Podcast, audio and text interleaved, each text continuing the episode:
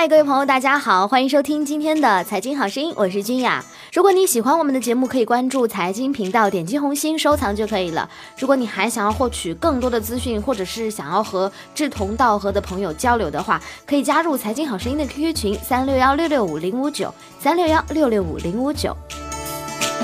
今天的节目，君雅和大家一起来聚焦房价方面的消息。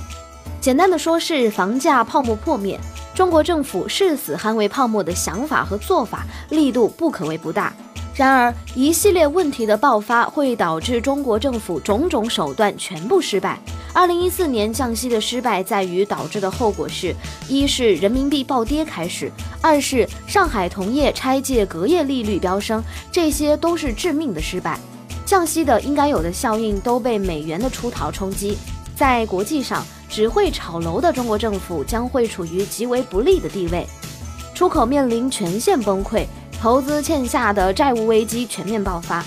中国百姓的财富已经被政府各种高压手段搜刮一空，也就是出口、投资和消费全线崩溃，经济进入大萧条，几乎不可避免。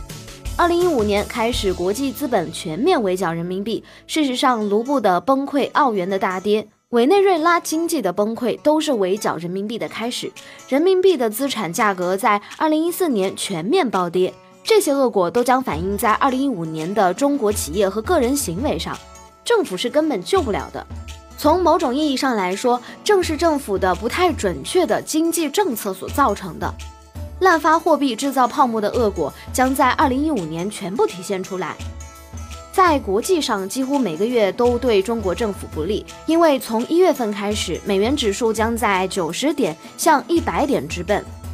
二零一四年七月一号之后呢，美元指数从八十点起步，到年中的九十点，仅仅只是十点上涨。非美货币、大宗资产价格暴跌，人民币资产价格大跌，都对中国经济构成巨大的杀伤力。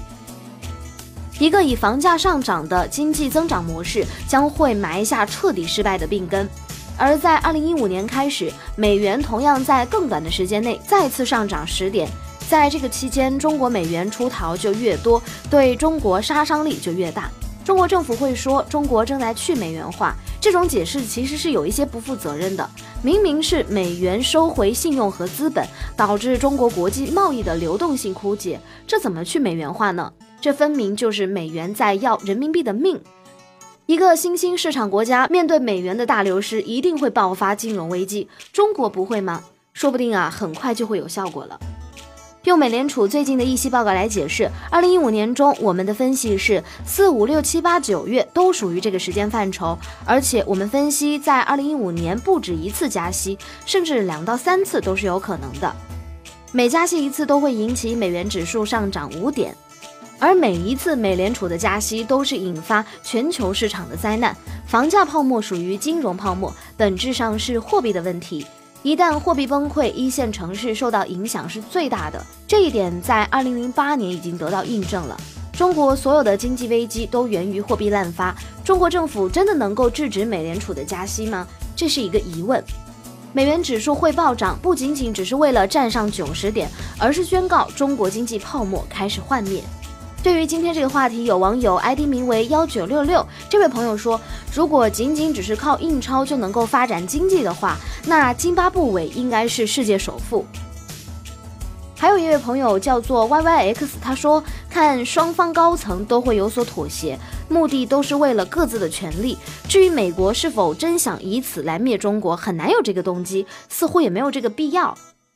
还有网友叫做飘飘爽爽。他说，美元指数不太可能和 A 股一样暴涨暴跌，美元牛市是肯定的，但绝对不会在一两个月之内就涨十点。二零一五年年底到达一百点就已经很强势了，这主要要看欧元区的经济表现。